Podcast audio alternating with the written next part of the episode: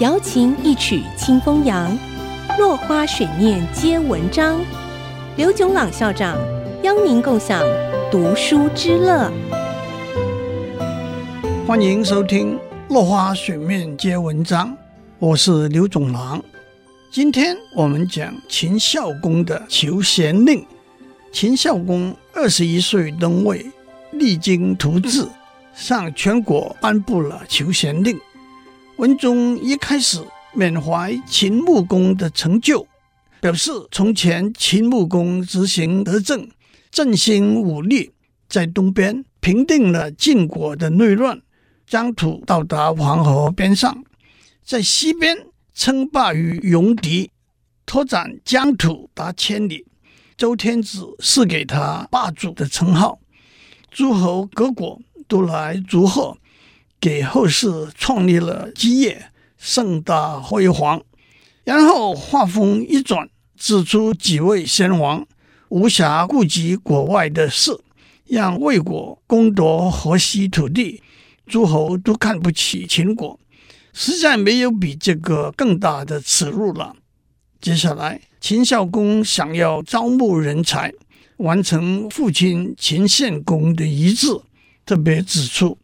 在宾客群臣中，有谁能献出高明的计策，使秦国再强盛起来？我会任用他为高官，并且分封土地给他。秦孝公求贤令，招揽到最杰出的人才，就是商鞅。他是魏国君的后裔，早年学习法家思想，以君权为核心的政治思想。他在魏国宰相公叔痤病危的时候，魏惠王亲自去看他。公叔痤向魏惠王推荐商鞅，说他年纪虽然轻，却是一个奇才，可以把所有的事交给他处理。魏惠王没有回应，公叔痤又特别吩咐左右的人，告诉魏惠王，如果王上不用商鞅，就必须把他除掉，千万不要让他到别国去。目的是要从正反两面向魏惠王说明商鞅的才华和对魏国的重要性。可是魏惠王既然没有重用商鞅，也没有把他杀掉。公叔痤死了之后，商鞅就投靠秦国去了。秦孝公第一次召见的时候。商鞅大谈武帝兴起，秦孝公听得打瞌睡。过了几天，秦孝公再召见商鞅，商鞅接下去谈三王之道。秦孝公虽然耐心倾听，还是觉得商鞅没有讲到重点。商鞅第三次求见秦孝公，这次他谈霸道，秦孝公也不置可否。等到下次。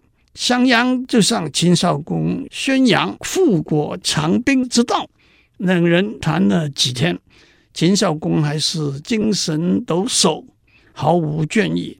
最后，秦孝公采用了商鞅的新法，改变秦国的风俗习惯，百姓因而殷实兴盛，国家因此富强，百姓们乐于为国效力，诸侯们纷纷来亲近。